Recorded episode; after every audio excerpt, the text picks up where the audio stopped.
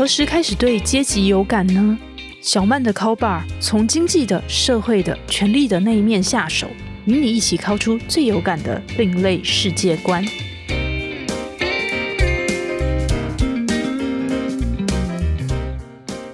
各位听众朋友，大家好，欢迎来到方格子电台小曼的 Call Bar。我是陶小曼，是一名作家。过去在体制内的时候，跑过财经和政治线，现在也是一名独立记者。在这一集的节目之中啊，我们邀请到了一位特别来宾，是写《手枪女王》这一本畅销书的作者梁媛。她现在啊也有艺人经纪名，现在她改名叫做袁飞。哎呀，我之前是怎么跟袁飞认识的呢？二零一六年的时候啊，我透过一位服装店老板的介绍，他当时说啊，我们有一位常客非常的特别，他的行业啊是在做八大行业哦。然后啊，老板就说他想要在旁边听八卦，希望啊有一位专门这个问别人问题的人去问出更多的故事。那这个契机呢，也就让我认识了梁媛，也让我有了这个第一本书的女主角的原型。就第一本书小说《性感枪手》就是以梁媛作为原型。那接下来啊，梁媛她自己也出了的书，这本书呢叫《手枪女王》。里面有非常多有趣的故事，讲他啊如何踏入了八大行业。梁媛在担任按摩小姐六七年之后，就转战当揽客干部的助理。后来啊，她把这一系列的八大行业的这个奇幻历险记写成了《手枪女王》这本书，里面有非常多的好故事。在这一集里面啊，我们也非常高兴可以邀请她本人来跟我们分享更多的故事。现在，让我们一起欢迎梁媛。嗨，各位听众朋友，大家好，小曼好。哇，这个缘分也真的是持续了非常的久哦。对我们的听众朋友啊，当然就要从一开始的故事，前面几集我也有介绍说，诶，我们是如何的认识的。那那时候啊，我真的记得你就跟我讲了很多很有趣的这个在八大行业职场的故事。那其中一个我真的印象非常深刻，就是半套店都失火了。然后你却遇到一个非常奇葩客人，当时是怎么一回事呢？嗯，首先我先闻到了糖炒栗子的味道。糖炒栗子是怎么一回事呢？那股味道真的很像糖炒栗子，然后但是我闻了半天，因为半套店那种地方其实一定都是很昏暗的，嗯，所以其实我真的既没有看到烟，然后也不知道那个味道从何而来。但我就觉得那个味道不应该出现在这个时候，那我就出去跟我们行政讲说，好像我们包厢里有怪味，不然我换一个包厢。嗯，然后就这么样换到最里面，嗯，离门口最远的那个包厢。嗯，反正接下来我就不管嘛，我只负责做客人。嗯，然后呢，在我帮客人服务手工到一半时候，我就觉得好像有奇怪的味道，但是基本上那时候其实是不容被打断的。哦，那时候就已经进行到一个就是手速很快的时候了嘛？对，你只要一个打断，就真的是通通前功尽弃，要重来这样子。嗯。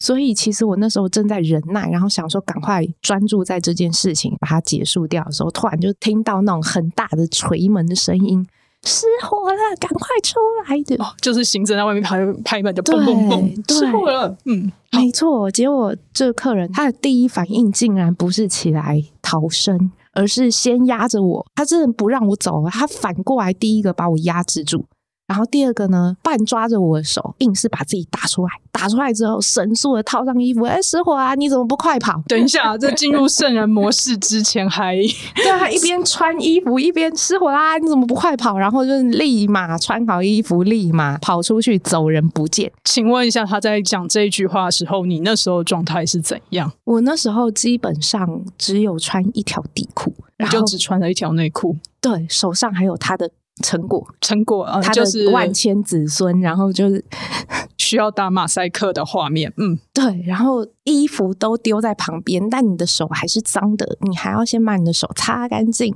那个时期真的很久了，不好意思，各位观众。那时期，我们的包厢里是没有淋浴间的，所以是没有水，你要自备湿毛巾，就是自己擦手这样子。嗯、所以你要先慢条斯理的把你的手指一根一根的擦干净，嗯，然后再慢条斯理的把你的衣服一件一件套上去，请问你那时候不急吗？我坐在窗边，一边换气一边喘。不是，你就算死也要体面一点嘛。你不能是裸尸被发现啊，那感觉就很差，你知道吗？嗯、就死前真的，我那时候走出去的时候，外面已经成为一片标准的火场。标准的火场其实是黑暗的，它一点都没有光哦。对，完全没有光，伸手不见五指，然后呼吸困难，然后就是呼吸就像刀割一样的那种，嗯，痛，不知道自己的未来跟明天在哪里，超物理耶，就是完全是我八大陆的一个写照概念。然后我心里就想说。天哪！我要是人生的最后一件事情是在帮客人打手枪，我一定会死不瞑目。万一真的就是要死在这里，我还这么遗憾的被发现的时候是裸尸的状态，真的是不太能接受。最后想了想，还是把衣服给他套好再说。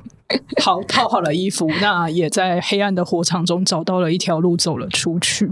真的就是还好，是因为我们的构造很简单，那时候店很小，嗯，所以我其实直接靠记忆，重点就是忍耐火场的那一段，嗯，忍耐着就是无法呼吸跟很可怕的那种感觉，然后走出来。我一出来就看到刚刚那个弃我于不顾的客人正站在外面，跟我们的行政柜台讲说。因为刚刚打到一半就失火了，所以你这个台钱是不是只能算一半？他把你丢在里面，还要想要凹免费的。哎，如果是我遇到这种画面，我大概就会拿着麦克风嘟到这个客人面前说：“请问你刚刚把一个为你服务的女生就这样丢在火场里，自己跑出来要免钱的？请问一下，那个你到底是抱着什么样的心情呢？虽然这个问题听起来很蠢，但是我还是会很想问这个人。”抱着求免费的心情吧。哦，你人好好，你是要把它嘟到他面前，我还以为你要把它嘟到他屁眼里。嗯，我们是不是这这边要马赛克 B 把它嘟到 B 里面去？哎，那时候到底为什么会失火呢？对，结果好玩的来了，是我闻到的那个糖炒栗子的味道啊，嗯、基本上就是上一个小姐把那个纸内裤跟她的袋子，因为不是会有一个小塑胶袋嘛？嗯。丢进我们那间包厢，一开始糖炒栗子为了那间包厢的装饰灯笼里面，嗯，乱丢垃圾。对，他就不想好好整理，所以随手就把它丢进一个他觉得大家不会看到的地方。那我出去跟行政讲了嘛，嗯，行政发现了这个东西，把灯给关了，但是插电没有拔掉，哦，所以就电线走火，就整个烧起来了。哦，好。然后我们又刚好是换到最里面的包厢，逃生是最慢的。其实那个客人逃出去的时候，我相信他是有余裕的，就是还没有变成整个火场。但等到我清理完、套好衣服走出去的时候，他已经完全是火场了。人家不是说你的精华逃生时间就只有三分钟吗？哦，你还真的是记得非常清楚。那个台北市消防局应该要请你来做某一种方向的代言，这样子。哦，我觉得搞不好很有用。好不好？很有用。好，那就是在你《手枪女王》这本书，其实里面提到了很多你过去就是共事过的同事。嗯、那你里面就有提到说，有一个很经典的行为叫做所谓的这个八大小姐的习气。那你觉得八大小姐习气要怎么样去解释，或者是她有哪些行为让你觉得说，哎，看到这同事就会指着她说，哦，这就是八大小姐的习气呢？哦，其实我觉得，嗯、呃。基本上那种习气也是一种老屁股，就是任何人他在一个舒适圈的行业待久，都会有一种白老的这个做法，这样子。对对对，那所以我觉得习气其实也是从那边那样过来的。比如说，我今天就不要消费别人，我就拿我自己来讲哈，因为八大行业是一个非常非常呃，当小姐是一个非常爽的职业，嗯，很爽的职业，我必须要跟大家讲。嗯，你是可以迟到早退。我今天跟你说，我两点要到，结果我三点才到。我真的干过这种事情，就是我都报晚上九点班，晚上九点的时候，其实我还在家里化妆。嗯，差不多九点的时候，我就接到公司的电话，他就说：“哎，那个梁媛，你在哪里啊？为什么你还没有到公司啊？你知道你的客人预约你九点的头班，他现在已经在包厢里。”然后我那时候也没有任何的尖叫啊，或惊讶啊。我非常淡定的回了一句：“赛碟扣对啊，加垂尾星做一些五号你。”然后你完全不担心说客人就说：“我、哦、居然放鸟我给你差评这样。”我会啊，可是如果真的发生这种事情，我已经口气就是他们的错，害我被客诉之类的。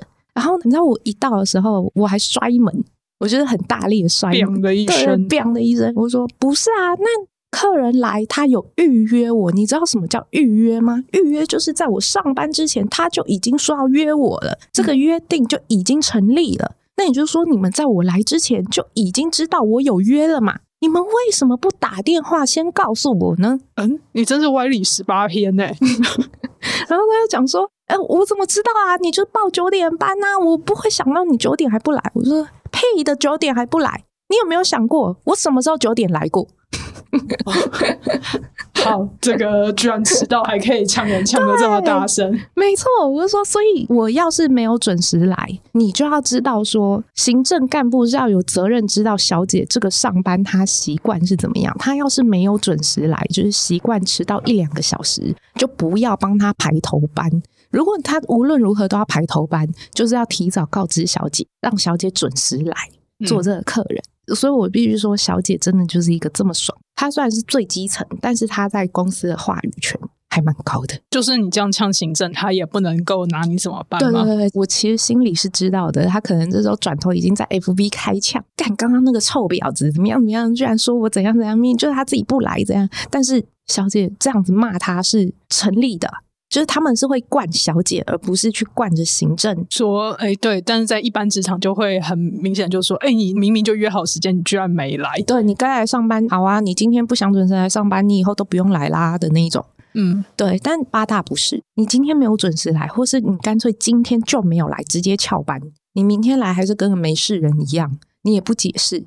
你也没有义务向他们解释，我就不来。我头发痛，指甲也有点痛痛的。对对对对，或者是我下个月的生理痛，我这个月先痛了这样子，我痛到下个月，好吧？所以就是完全不需要解释，但是大家也就很习以为常的这样子过日子。那请问一下，你要怎么样维持一个自我觉察能力？觉得说，哎，这个习惯是不能够带到八大以外的地方去的呢？因为小姐习气，就像你在《手枪女王》这本书里面讲，嗯、就是。有时候大家哎，好像这样子，譬如说呛行政啊，然后或者是自己的错，明明是自己的问题，但是却这个往外推习惯了，然后就变成说他完全没有办法适应其他领域的这个社会常识。这样很多人呢，可是我觉得这种就你都说了，这是自我觉察嘛。嗯，其实我相信大家应该都还是按照九年一贯，还是十二年一贯，就是大家都是按照一个基本教育来的。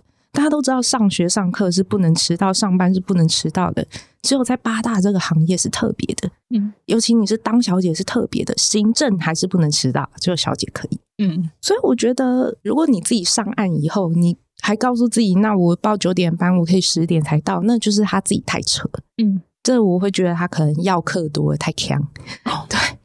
这样子讲起来的话，就是我们认识的时候，其实你已经那时候在八大的这个基层，就是当了按摩小姐，也当了好一阵子了。那时候大概是第五年吧，差不多应该有五哦。对，那时候你说第五年嘛，然后后续你又再继续做两年，那其实做了七年之后，然后你那时候就决定要这个转职当干部助理。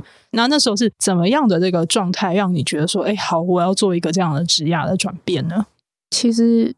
大家不用把我想太高尚，直接就是当小姐的这个路已经到尽头，没得赚了，没得赚了。这跟我当年刚进这个行业的预想其实是差不多，年纪是差不多，但出乎我意料的是，我是因为这个行业的萎缩，嗯，你不再能够靠一个基本尺度，就是只靠手工跟上空，只靠脱一半的衣服，做一半的服务，做一个半套店的标准服务去赚钱，嗯。我那个时候一个晚上可以凭自己的外形看到五台的客人，五个客人里面有三个会因为我的配备不够，就只有基本没有吹跟 S，然后把我打枪换掉。哦，这边要这个科普一下，所谓的吹就是所谓的用嘴巴做服务，然后做 S 的话，那就是这个所谓的全套。对，就因为我的配备不够，我只会用手打，然后就把我换掉，又不愿意。嗯，对当时的我来说，我今天想要突破这个困境，无非就是第一个突破自己的尺度，第二就是不突破自己的尺度，直接就是突破你的人生的舒适圈。嗯，对。那为什么在尺度和舒适圈之间，你会愿意选择说突破舒适圈？因为突破舒适圈其实是比较难的。嗯，对我来说，突破尺度比较难，因为真的是处女啊。嗯。我自己真的是处女，然后卖三千块，你不觉得这样很亏吗？嗯，好，原来是觉得太亏了，这真的是大惨亏耶！现在已经没有那行情。当年我听到的是处女初夜可以卖个十万左右。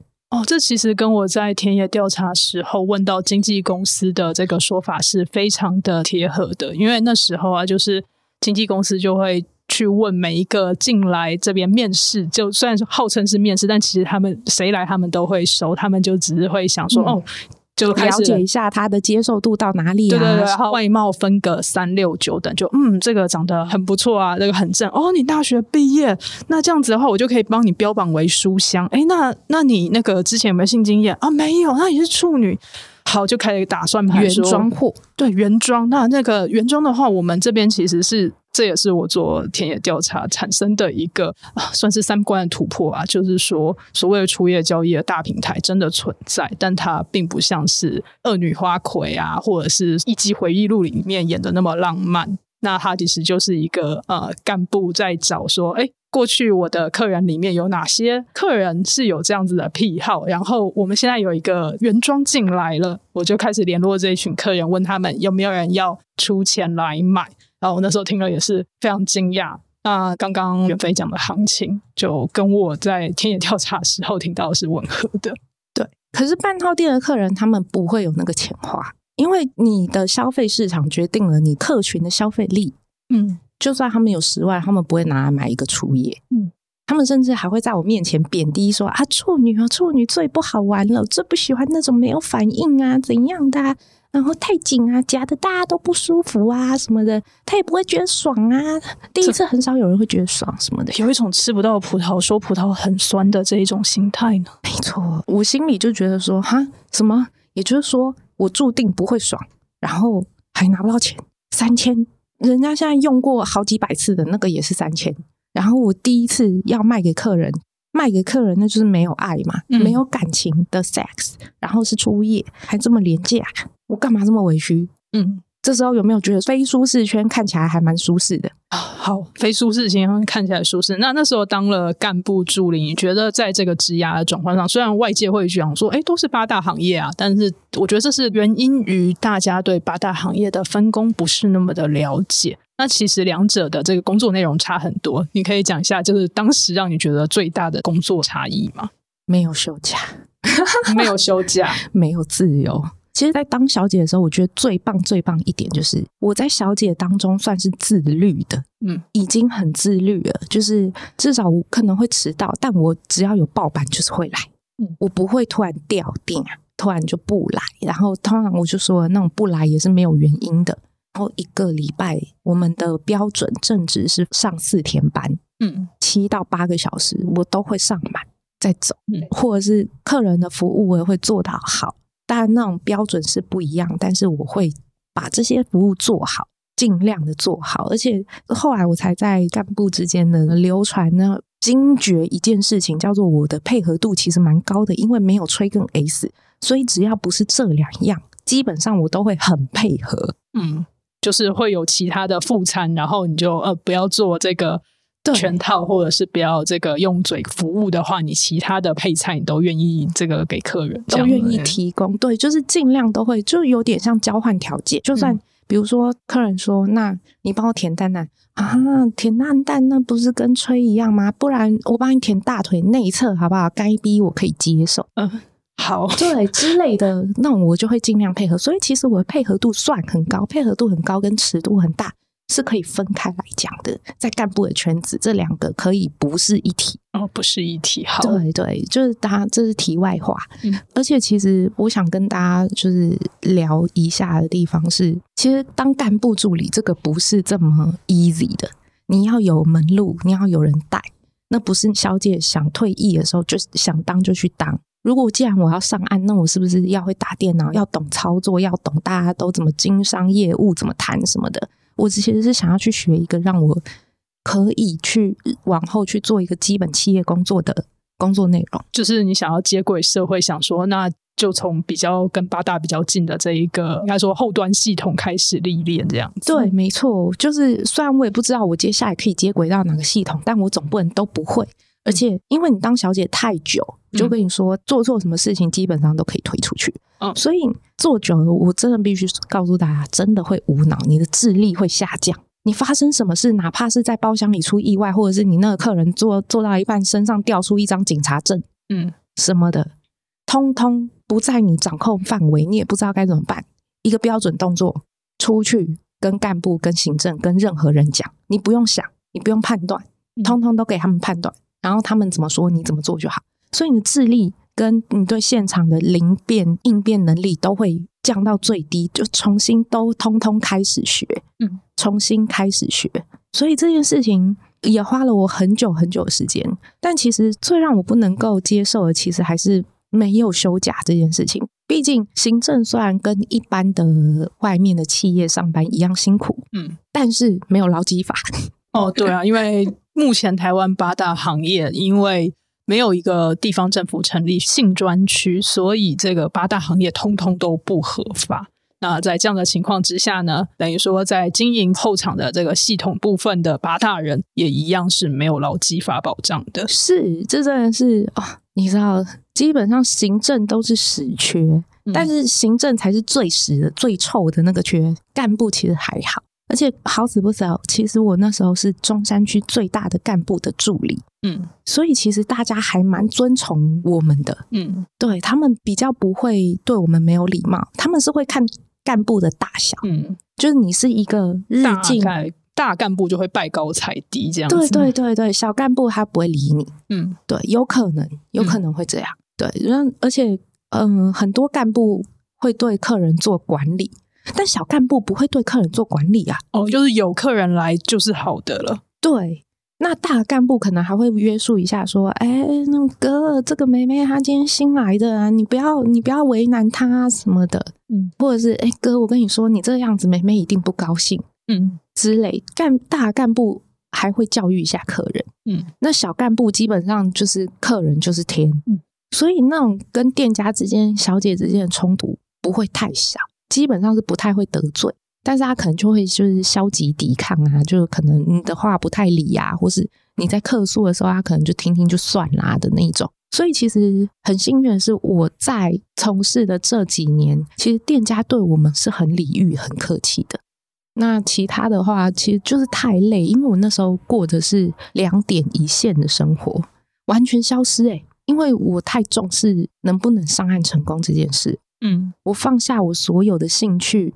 我在当小姐的时候，有学肚皮舞，有学瑜伽，然后有培养各式各样兴趣。嗯，我在做干部之后，第一个没有没有那么多收入，嗯，没有那么多时间，然后再加上我太想要能够独当一面。嗯，我把这些事情全部放下，过着没有兴趣、没有私人生活，我只要回家就是睡觉。醒来就是冲去上班，也不吃饭，就是带去公司吃。就是你在工作很忙的时候，往嘴里塞什么东西，其实你根本没有感觉，也不知道那个味道到底是怎么一回事嘛。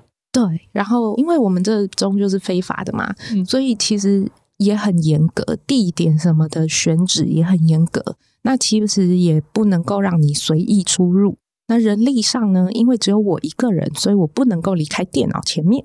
所以也不可能点什么，你点 foodpanda 让人家发现你的那装潢怪怪的，不是一般住家或还是怎样的，这也不方便。所以我那时候就瘦得很快。哦、对，你一定要在拿捏好你今天要吃的量，然后带过去。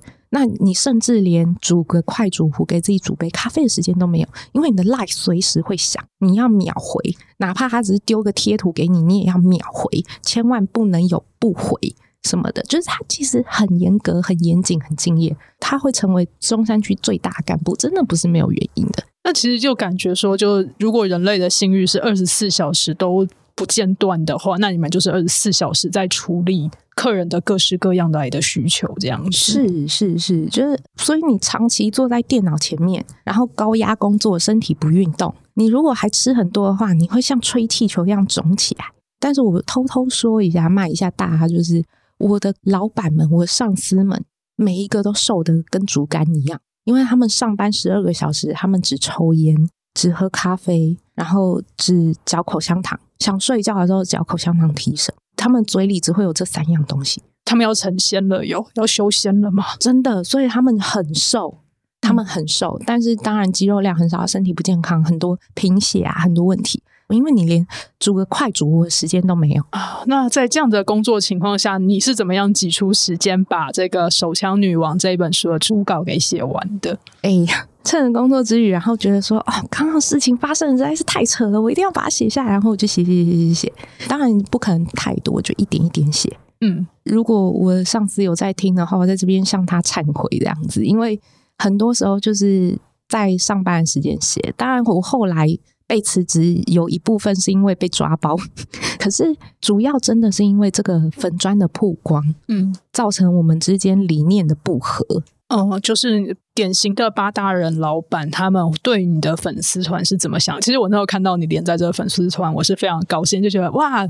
性感枪手出版之后，梁元，然后也就是现在袁飞，一直想要有更多的故事跟大家讲，然后现在就写出来了。很多这个忠实的观众们也都是这个每一篇都会点赞，然后把它看完。但是为什么有老板不喜欢呢？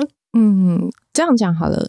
你们会希望八大能够见光，能够嗯被我写出什么很详细的东西、内情啊什么？那是因为你们是圈外人，你们希望可以看清楚这个圈子里面真实的状况。八大行业太神秘了嘛。很少有人可以以这个身份出来讲这些事情，嗯，所以到了二零西元二零二一年，八大行业依然是个谜。快到了二零二二，尤其是这个节目播出的时候，我觉得应该已经二零二二了。大家新年快乐！总之就是因为这样子的关系，所以我才会写这些东西。那在八大人的眼里，无意是个警钟。嗯，他会觉得说，你干嘛写这么多？你写这么多，写这么详细，你是给我们制造麻烦？他们为什么要知道这么多？好啊，那现在他们知道他们干部怎么运作的啊，他们现在知道店家怎么运作啊，他们知道小姐之间怎样的啦。那他们就会觉得说，我这么了解，我还要你干嘛？我现在都很懂啊，我自己去找啊，我自己去怎样啊？你们这个都是怎样怎样啦？然后就是从中就会觉得说，他们能够运作的空间就变小。其实，哪怕不要说这些圈外人，甚至连来玩很多的那种熟客，他们也会，他们甚至会，哎、欸、姐，我跟你说，我都知道你安排哪几间店，所以呢，我已经帮你排好路线，我就从 A 店看到 B 店，再看到 C，再看到 D，这样子，你的那个路线会比较顺。然后我心里就靠呗，那你就是打算一路打枪过去，你哪有要挑的意思？哦，就是一路在看花名册，一直翻，一直翻，从第一页翻到最后一页，然后就啊，今天。过了充实的一天，这样对，他就是一路就是想要看妹，然后连路线都规划好了，顺路顺不顺路他都规划好了，然后什么什么他都已经自己整理好了。那你你要我干嘛？你自己去当干部就好了，马德，呃，不是啊。嗯、这时候是不是要跟他说，哥出来玩要记得带钱，不要这个都看免费的这样子吗？不会耶，啊，好，对我不会这么说，但是嗯，我会说。啊啊哥，没关系，你慢慢看，我们美很多。对，真的真的，我到后期甚至不介意花一整晚让他看。什么哥，你要走了？不行啊！你怎么才在我们店里坐三个小时而已？你还可以再坐三个小时，我们到六点。我真的觉得你刚刚连声音都变得业务用了。不过啊，就是那时候其实对你来讲，应该干部助理的工作也算是就是哎上手了，然后也。觉得说，哎，各种问题也都可以应付了，但是啊，还是就觉得说，哎，你就还是下定决心，就说好，那就从此登出八大行业，然后以这个作家的这个新的身份来活动。那时候为什么会这样下定决心？就是呃，除了跟老板的观念冲突之外，嗯，其实老实讲，在观念冲突这方面上，我是站在。小曼这一边，就是可能圈外人这一边，就觉得说，哦，我也希望能够借由了解，降低圈外的人对八大行业的戒心跟防备，跟大家彼此之间的那种隔阂。可是，其实老板那边也给了我很多启发，比如说性专区那边，我也觉得不行。嗯，因为假设你弄一个性专区，好啊，以后只要是陶小曼写的书都是八大行业，那陶小曼就是一个八大行业的作家。那是不是变得很局限、很标签？如果我今天画了一个地，以后这就是八大行业的专属性专区，那是不是告诉大家一件事情：进去的男嫖女娼没有一个是正常人？大家怎么想？男生是不是就会觉得说，好，那我不要去性专区了，我要去一个非性专区的地方嫖，这样子大家就不会觉得我是个嫖客？那这样一切还有意义吗？只要市场有需求，就会有供给。然后大哥有，我们有，我们有非性专区的地点呢，放心，绝对不会让大家有异样的眼光。那你觉得说，哎，你现在的身份转换有哪些？你很急于说想要对社会上来这个洗刷有关于八大行业的成见和一些去污名化，你有什么看法？嗯，我觉得我直接讲一个比较就是理想化的结论，你要从教育开始做起。教育要教好多事情哦，现在教育者真忙。我真的觉得台湾的教育只不过是教大家如何当一只常养的土鸡，出去以后发现学不能自用。现在的人知道要怎么样当一个好的惯老板，可是不知道要怎么样跟家人相处、跟爱人相处，也不知道怎么处理性欲。嗯，对，因为小时候大家说，嗯、呃，只要看到人家穿个三点式啊，还是槟榔西子，哎，拉撒拉撒，不要接近。这都不是好东西，不要看，不要学。嗯，所以现在还一堆人用苍井老师来做性教育，真的真的。所以其实我发现，或者是我在书里有提到，就是因为我是处女，所以真的有客人带着手电筒来。看处女的下体，说他这一辈子没有看过处女的下体，终于到五十几岁的时候可以圆梦，好感动啊！人生活到五十几岁的梦想，还在执着是看处女的下体，这个人生有点空虚。我记得你那时候也是下了同样的结论。这些大家听起来觉得很可笑，嗯、可是在那边都很正常。嗯，就是你会遇到好多这类事情，就是到大家觉得很麻木、习以为常。其实。我写书的时候也会遇到这样的一个挫折，就像你刚刚问我说：“哦，你觉得很奇葩的妹子怎么样啊？什么的？”我很难告诉你，因为大家都还蛮有特色的，都还蛮有特色的吗？好，那这样子的话，我们应该要进入下一集了。在进入下一集之后呢，我们再来深入的访谈。现在出版了《手枪女王》这本书的梁媛，然后现在有一个艺人专属的艺名叫袁飞。那袁非她接下来会继续跟我们分享她这一路以来的心路历程，以及伤患后让她觉得各种突破三观的事情。好，这里是小曼的考吧，我们下一集再见。如果你喜欢小曼的考吧，欢迎追踪、订阅、分享给你的亲友。也欢迎到方格子网站订阅我的专题，一起考出更大的世界观吧。